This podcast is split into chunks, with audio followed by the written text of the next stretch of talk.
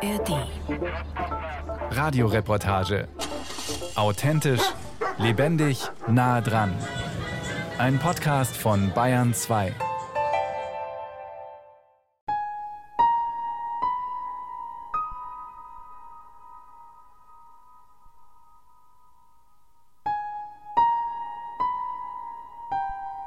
Rosa Winkel wird er getragen haben. Seine Akten, also das kann man ganz klar sehen, auf jeder Akte steht ganz fett 175er. Wann wussten Sie das überhaupt? Wurde überhaupt in der Familie darüber gesprochen, dass Ihr Vater im KZ war? Überhaupt nicht.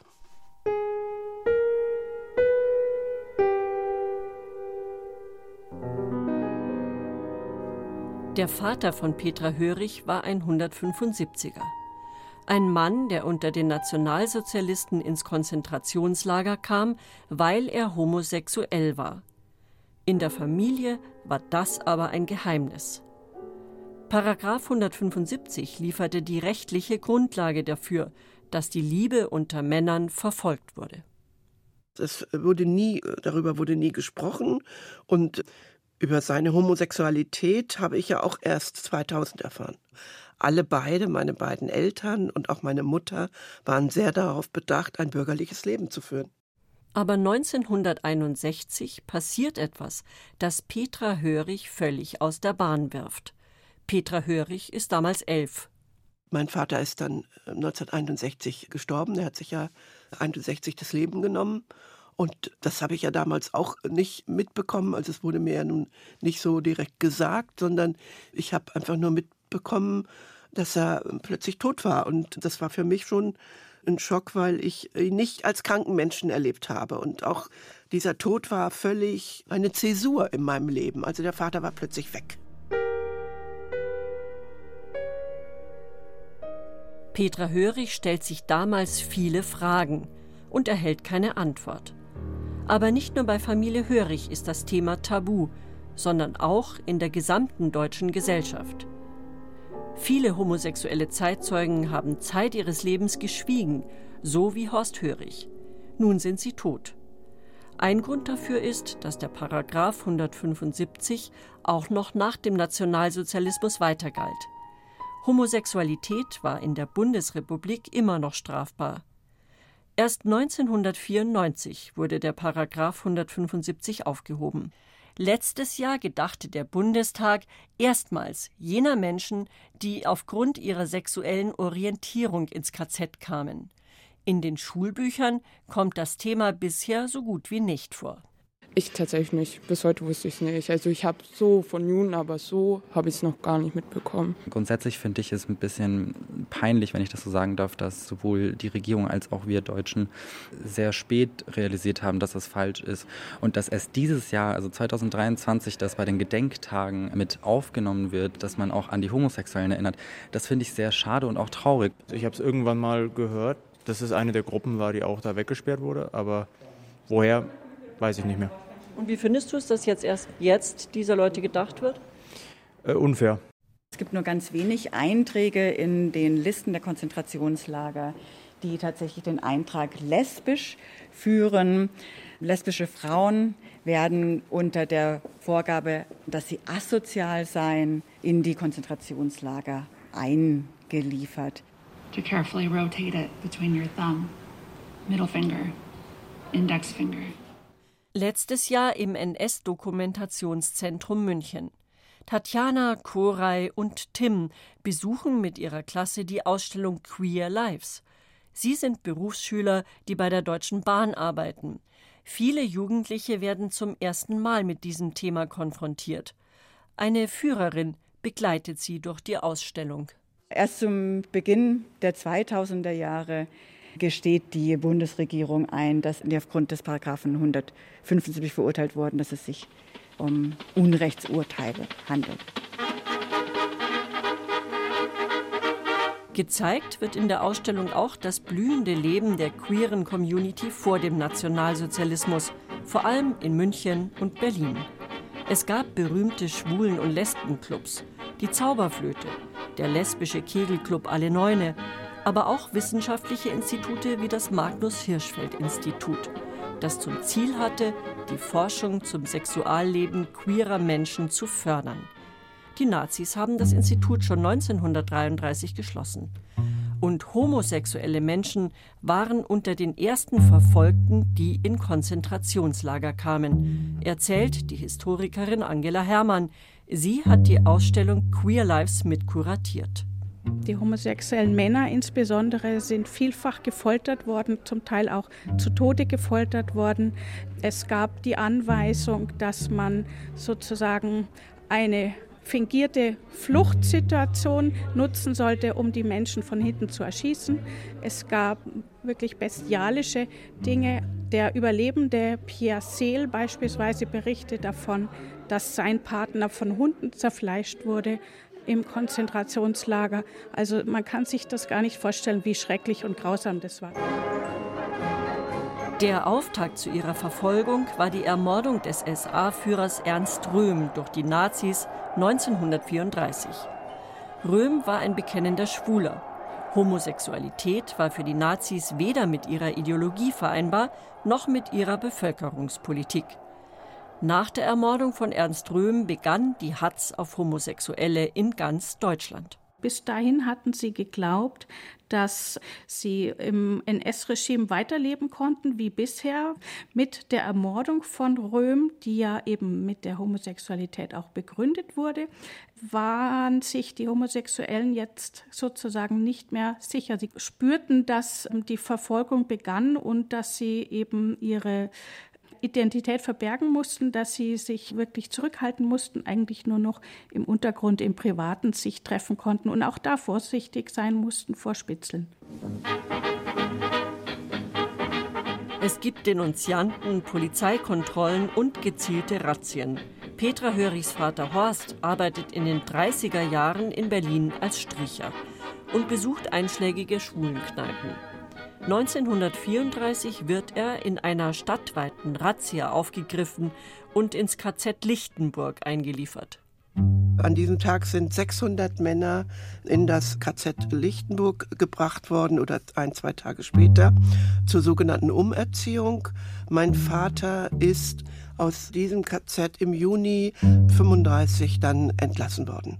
Also es wurde alles hier in Berlin abgesucht, alle Lokale alle Treffpunkte und die wurden sozusagen aufgegriffen und ins KZ gesperrt. Die Nazis kennzeichneten Homosexuelle in den KZs mit einem rosa Winkel. Zu tragen sowohl an der linken Brustseite als auch an der rechten Hosennaht. Damit waren sie natürlich auch unter den Häftlingen abgestempelt als Schwule. Rund 6000 homosexuelle Häftlinge gab es in deutschen KZs, noch sehr viel mehr verbüßten Gefängnisstrafen unter den Nazis. Horst Hörig landete nach seiner KZ-Haft in Lichtenburg und mehreren Gefängnisaufenthalten 1944 im KZ Sachsenhausen. Inhaftiert als homosexueller Mehrfachtäter, denn sein Name stand in einer Polizeikartei, in der Homosexuelle registriert wurden. Petra Hörig fängt erst mit über 50, rund 40 Jahre nach seinem Tod, an nachzuforschen. Sie besucht Archive und stößt auf die alte Gerichtsakte ihres Vaters. Darin sind seine Gefängnisstrafen verzeichnet, seine KZ-Aufenthalte und auch der Verfolgungsgrund, verhaftet nach Paragraf 175. Das war schon erstmal ein Schock. Ich war schon zu DDR-Zeiten etliche Male in Sachsenhausen äh, gewesen und plötzlich erfahre ich, dass mein eigener Vater dort gewesen ist. Und ich wusste auch, wie man mit Homosexuellen dort umgegangen ist, weil die in der KZ-Hierarchie weit unten waren. Erst im April 1945 wird Horst Hörig aus Sachsenhausen entlassen. Nach dem Krieg will er seine Homosexualität hinter sich lassen. 1947 heiratet er Petras Mutter und gründet eine Familie mit sechs Kindern. Petra Hörig ist die Zweitgeborene. Im Gegensatz zu den anderen Vätern, die andere Kinder hatten, war er schon anders, weil er zu Hause zum Beispiel gekocht hat. Er hat gebacken. Diese Tätigkeiten, die er auch innerhalb des Haushalts gemacht hat und so, das war ja damals gar nicht üblich, dass Männer solche Tätigkeiten gemacht haben. war ja überall Tanz in den Clubs. Nicht? Und das natürlich haben wir gesessen, hat man geguckt, ach Gott, hier fällt mal, hin, darf ich bitten und so. Naja, und so hat sich das dann ergeben. Nicht diese ganzen Clubs, das war ja damals viel, viel, viel. Die sind ja an und für sich, muss ich sagen, bis zu 38, 1938 ungefähr, wie das mit den Juden war. Nachdem hat man auch die Clubs mehr ausgenommen, dass man nur so heimlich wusste, da kannst du dann noch hin und da kannst du dich noch treffen und aber auch so mit ein bisschen Angst, nicht? Ein Foto aus den 30er Jahren zeigt Anneliese Wulff als junge, selbstbewusste Lesbe. Gegelter Kurzhaarschnitt mit strengem Scheitel, Herrenjackett und ein langer, enger Tweedrock. Johnny nannte sie sich selbst. Anneliese Wulff verdient ihr eigenes Geld als Kontoristin und führt in Berlin das Leben einer emanzipierten Frau. Wir waren eben für Frauen, für die Frauenliebe. Und es mhm. saßte doch, die Frauen waren schick angezogen, geschminkt und wir mit Kessen, Herrenschnitt, ich mit Kostüm, mit Krawatte und so. Da, da mhm. muss ja schon einer doof sein. Da muss schon einer mit der Schippe eins im Kopf gekriegt haben, dass der das nicht merkt, nicht? Wir haben ja auch zusammen getanzt. Dann war immer einer, dann war Musik und dann kamen damals die Ellen, spielte Schifferklavier. Da in der Kneipe. In der Kneipe. Da haben wir so eng getanzt, solche kleine Tanzfläche war bloß. Frauen haben miteinander getanzt. Ne? Anneliese Wulff hat das NS-Regime mit viel Glück unversehrt überstanden. Entging der großen Lesben- und Schwulenrazzia in Berlin 1934, bei der auch Petra Hörichs Vater geschnappt wurde. Mehrmals denunzierten sie Nachbarn oder Bekannte als Lesbe, sie redete sich jedes Mal heraus. Wie alle bekannten queeren Zeitzeugen ist sie längst gestorben. Aber die Historikerin Claudia Schoppmann hat sie zu Lebzeiten mehrmals interviewt. Ja, ich fand sie sehr bewundernswert. Also sie hatte so eine lebendige Ausstrahlung, dieses lesbische Selbstbewusstsein, was sie eben in ganz jungen Jahren bekommen hat. Also sagen wir um 1931, da war sie 15, 1931, 32, 33, da war sie also noch eine ganz junge Frau. Und sie hat sich selber eben auch als äh, Kesservater beschrieben. Also sie hatte so eine maskuline Identität, beziehungsweise hat das in ihrer Kleidung eben gerne auch so ausgedrückt. Heimlich besuchte die lebenslustige Anneliese Wulff Lesbenlokale auch nach 1934 weiter. Paragraph 175 stellte lesbische Liebe offiziell nicht unter Strafe. In Deutschland galt das Verbot gleichgeschlechtlicher Liebe schließlich nur für Männer. Denen wurde ja unterstellt, die bilden geheime Netzwerke, die unterminieren den Staat. Und der NS-Staat war ja ein Männerstaat, wo eben Frauen von den entscheidenden Positionen im Militär, in der Politik, in der Gesellschaft, in der Wirtschaft, in der Justiz, da waren sie ja ausgeschlossen. Aber auch lesbische Frauen waren im NS-Regime gefährdet. Vor allem, wenn noch andere Verfolgungsgründe dazukamen, als Jüdin, als Linke, als sogenannte Asoziale. Annelieses spätere Geliebte Leni war in den 40er Jahren für zwei Jahre im Frauen-KZ Ravensbrück. Gekennzeichnet war sie mit dem schwarzen Winkel für Asoziale, weil sie sich weigerte, den Pflichtarbeitsdienst anzutreten. Die hatten sie Dienst verpflichtet und es hat dann zum Munition drehen. Und da hat sie gesagt, na der scheiß Hitler, der soll auch seine Munition alleine drehen. Ich komme mhm. nicht hin. Und da haben sie sie früh morgens um fünf abgeholt. War sie in Ravensbrück, mhm. zwei Jahre. Als Anneliese Wulff Leni gleich danach kennenlernt, ist sie schwer traumatisiert.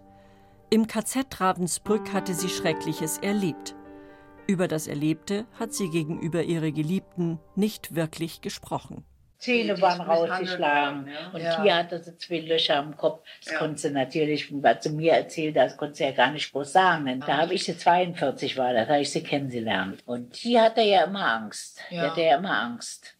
Und die ist wegen diesem Spruch verhaftet worden? Wegen diesem Spruch. Ich meine, wenn man auch befreundet ist, so genau, das hat man doch genug mhm. erlebt, kennt man die Menschen ja gar nicht. Mhm. Irgendwie Sie hat nur ihm erzählt, dass sie eben, sie hatte ja auch fehlte hier ein Zahn ja. und da ein Zahn, war beim Zahnarzt und hat gesagt, die äh, Zähne sind rausgeschnallt, ja. also hier zwei Löcher im Kopf und das ja. hat sie erzählt und sie ist misshandelt worden.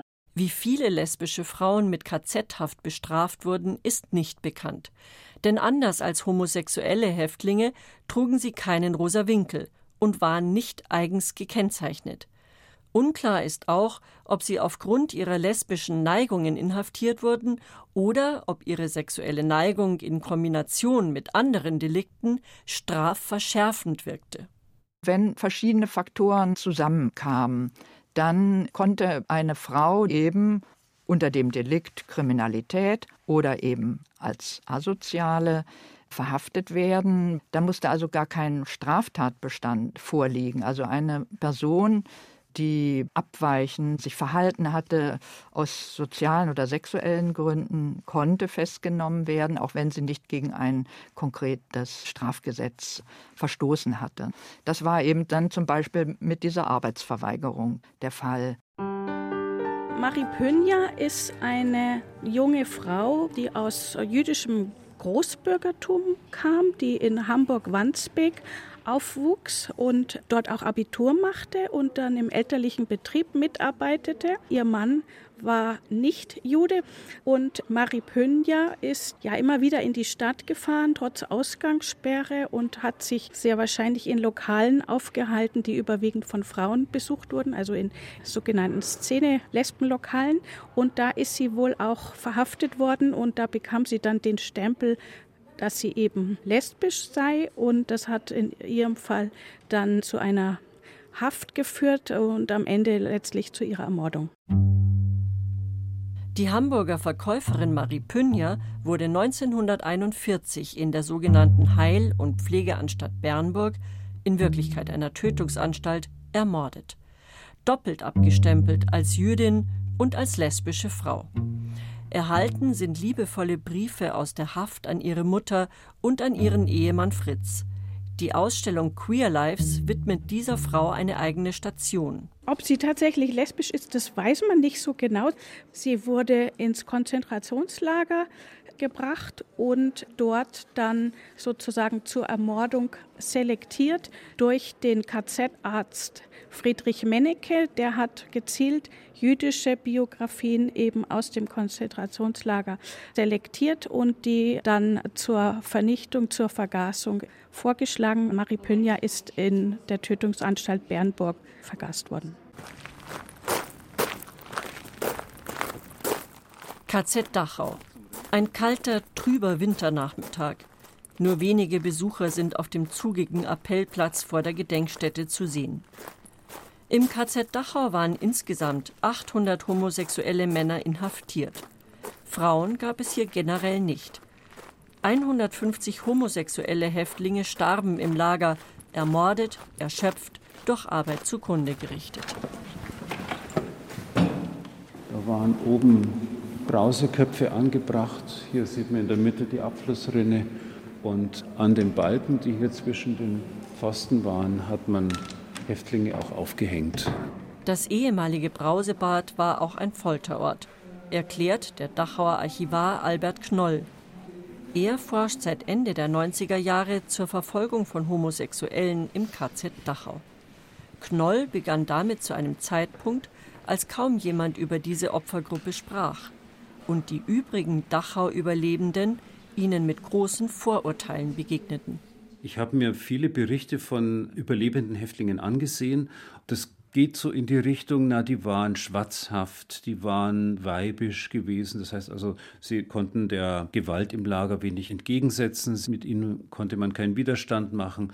Eigentlich die ganzen Vorurteile, dass homosexuelle Männer eben mehr zur weiblichen Seite neigen, spiegeln sich sogar in den Nachkriegsberichten der Überlebenden wider.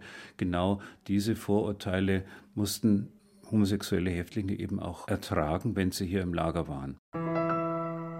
Wie wenig diese Vorurteile der Realität entsprachen, zeigt das Beispiel des Würzburger Rechtsanwalts Leopold Obermeier. In der KZ-Gedenkstätte Dachau ist eine Schautafel der Verfolgung der Homosexuellen gewidmet, Abgebildet ist darauf Leopold Obermeier auf einem Fahndungsfoto. Ein eleganter Großbürger in Hut und Mantel, Typ selbstbewusster Erfolgsmensch.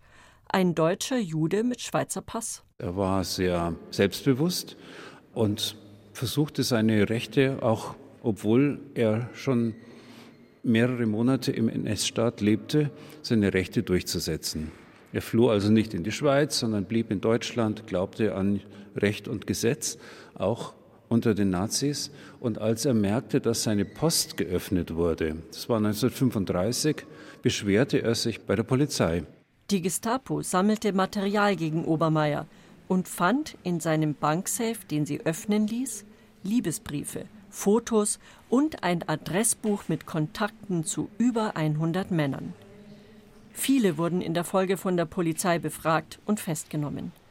Am 12. Januar 1935 lieferte ihn der Würzburger Gestapo-Chef persönlich in Dachau ein. Im KZ wurde Leopold Obermeier im sogenannten Bunker inhaftiert. Das ist ein langer, düsterer Gang mit kleinen Zellen. Da ist ein aufmüpfiger Häftling, noch dazu Jude, noch dazu homosexuell.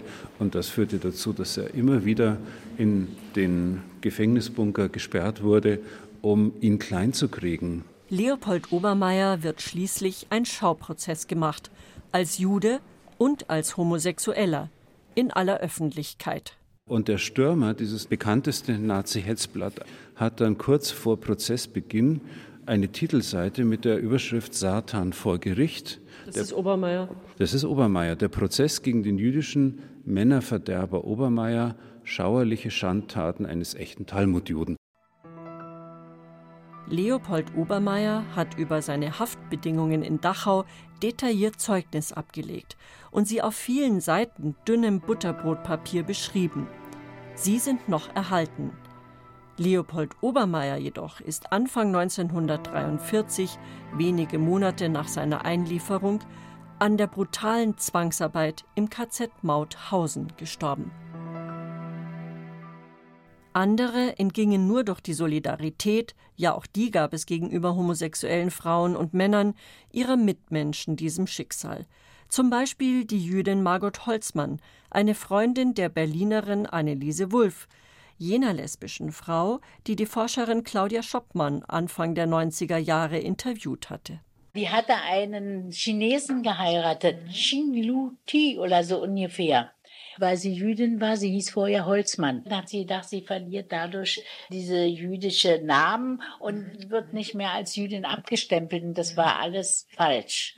Das hat damit gar nichts zu tun. Sie haben sie trotzdem abgeholt. Die war am Alexanderplatz. Da war sie da hinten am Polizeipräsidium, wo die ganze SS saß. Und da haben sie sie hingeschafft. Anneliese Wulff lässt sich auch von den Nazis nicht davon abhalten, in Lesben-Untergrundkneipen und Clubs zu verkehren.